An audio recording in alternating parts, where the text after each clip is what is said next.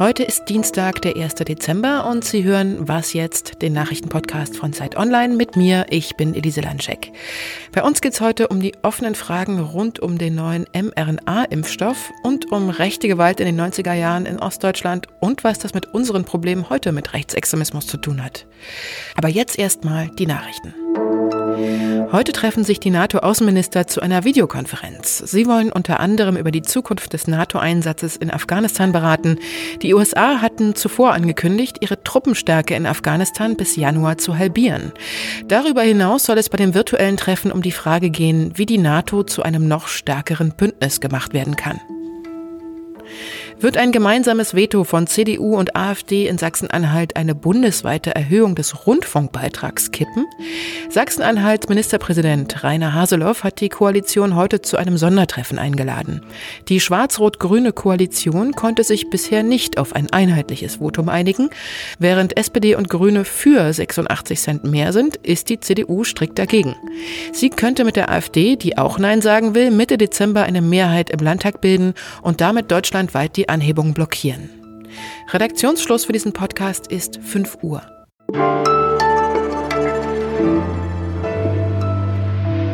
Es naht Hoffnung, dass die Corona-Pandemie nun doch irgendwann mal ein Ende haben wird.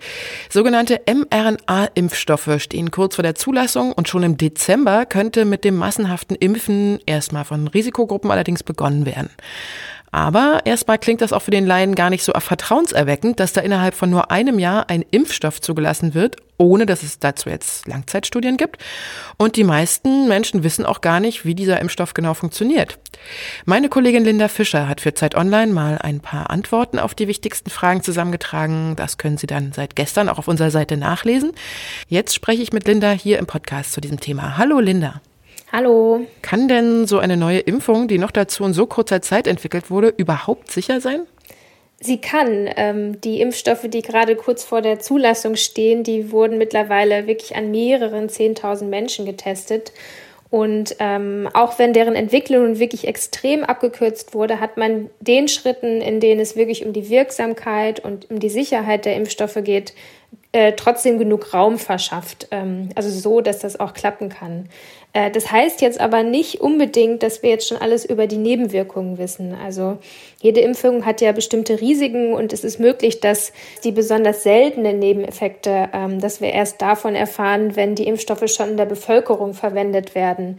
Also wenn jetzt zum Beispiel einer von mehreren zehn oder hunderttausend Menschen erkrankt, wenn er, nachdem er die Impfung bekommen hat, das werden wir erst äh, in Zukunft herausfinden. Jetzt wird ja vor allem auf Social Media viel Halb- und Unwissen verbreitet. Zum Beispiel, dass die mRNA das Erbgut der Zelle verändert und zu Schäden führt.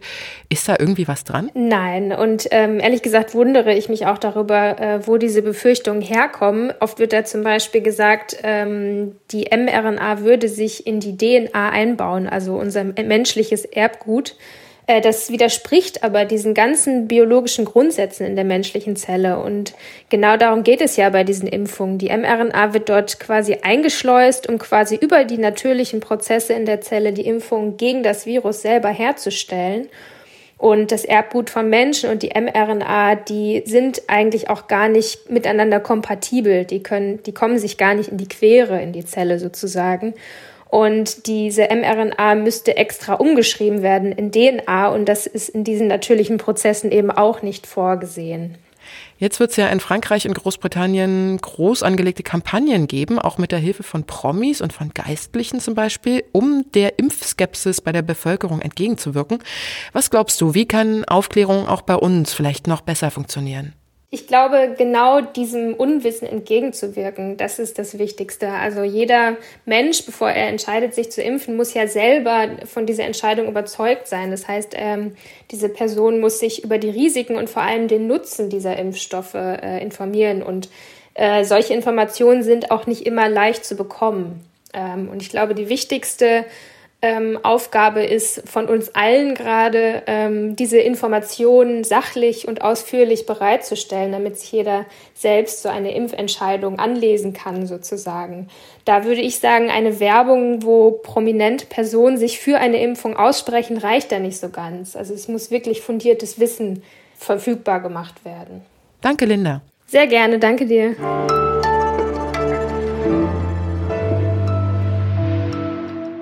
Und sonst so? Auch bei der Corona-Warn-App der Bundesregierung ist ja die Skepsis immer noch groß, ob sie wirklich so viel bringt beim Infektionsschutz. Denn erst gab es tausend Fragen wegen des Datenschutzes, dann gab es so viel Datenschutz, dass die App nicht mehr richtig warnen konnte. Und dann funktionierte sie auf manchen Betriebssystemen, also auf Handys, nicht richtig oder gar nicht. Und die Gesundheitsämter hatten gar keinen Zugriff drauf. Jetzt haben sich ausgerechnet die Fantastischen Vier, also ja, ganz genau diese Band, die mal in den 90ern ganz groß war, des Problems angenommen und zusammen mit einem Berliner Software Softwareunternehmen eine neue App entwickelt, die die 20 Millionen teure alte Corona-App zwar nicht ersetzen, aber immerhin ergänzen soll. Mit der neuen App soll vor allem die lästige Zettelwirtschaft bei privaten und offiziellen Veranstaltungen wegfallen, also die Listen, auf denen man sich immer manuell eingetragen hat und die dann per Post den Ämtern geschickt wurden, wo sie lange lagen und erstmal bearbeitet werden mussten. Luca heißt die neue App, also von dem Song My Name is Luca. Und sie funktioniert so. Über einen QR-Code bekommen Nutzer der Luca-App einen virtuellen Schlüssel auf ihr Smartphone. Menschen ohne Telefon können dann einen analogen Schlüsselanhänger, also so einen ausgedruckten QR-Code benutzen.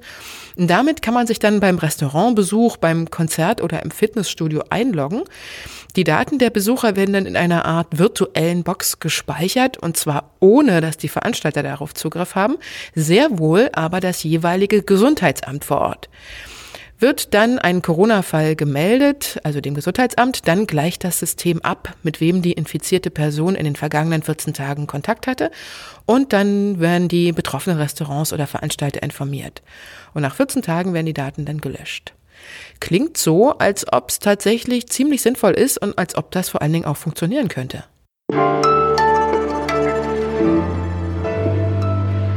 Kann mich noch ganz gut erinnern. Ich bin selber in Ostberlin in den 90ern aufgewachsen und man ist in manchen Gegenden abends als so eher links aussehende Jugendliche mit Kapuzenpulli oder Dreadlocks einfach nicht mehr hingegangen. Weil man wusste, da warten Gruppen von Neonazis, um quasi so wie auf die Jagd zu gehen. Vor allem auf Menschen, die keine weiße Hautfarbe hatten, auf Obdachlose oder eben auf links aussehende Jugendliche. Und dann konnte es auch richtig gefährlich werden. Das war nicht nur in Lichtenberg so, sondern in vielen Orten. Dort gab es dann richtige No-Go-Areas, also so national befreite Zonen nannte sich das, wo man einfach wusste, man holt sich da eine blutige Nase. Oder äh, es gab auch Fälle, wo Menschen, wie zum Beispiel der Angolaner Antonio Amadeo Chiova, tatsächlich totgeprügelt wurden.